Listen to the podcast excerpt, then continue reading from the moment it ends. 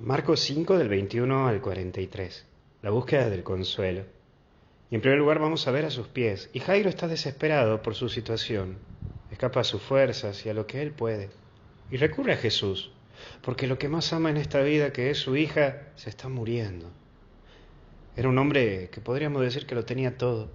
Pero una situación como esta, la de la muerte de un hijo, Puede tirarte toda la estructura y buscarlo a Dios como nunca en tu vida lo has buscado. Eso le pasa a Jairo.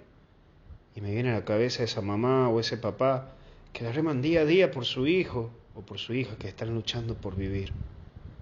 También me viene a la cabeza ese amigo que hasta me decía que era ateo, pero cuando pasaron esos momentos límites se encontraron con Dios y tuvieron presente a Dios. Son momentos duros en donde se te queman todos los papeles y el único recurso es Dios. Hoy no sé si estás en ese momento así, pero quiero que sepas que Jesús está atento a vos. Recurrí a Él, buscalo a Él.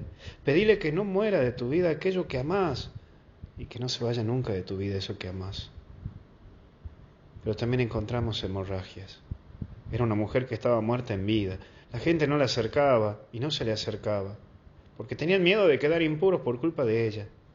Era una mujer que sufría por ese dolor interno, pero que también tenía ese dolor externo el dolor que la misma sociedad te pone y que te duele muchísimo.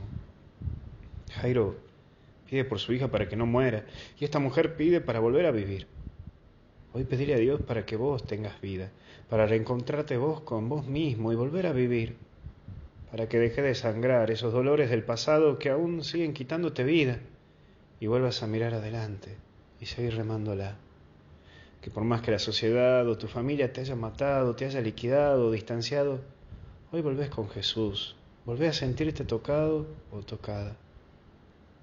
Deja de sangrar, deja de sangrar todas esas heridas que traes hace años y pedirle a Jesús que te sane, que te llene de su paz. Y por último el alboroto. La gente llora, grita. Creo que es bueno que recuerdes que la sociedad cambia y que los que te rodean también van cambiando. No te olvides que no tenés que seguir a la masa, Vos sos levadura, vos tenés que seguir a Jesús, a tus principios. Las modas de la sociedad pasan, la fe queda. No dejes de caminar con fe en esta vida, porque si te dejas llevar por los alborotos, perderás la paz y lo que te rodean hasta te pueden quitar la esperanza. Lucha por lo que amás y llévalo a Jesús para que estés incluso con Él. Y llévalo a Jesús hasta incluso aquellas cosas que parecen que no se van a resolver. Él te va a poner de pie nuevamente. Talita con.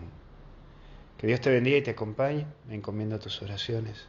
En el nombre del Padre, del Hijo y del Espíritu Santo.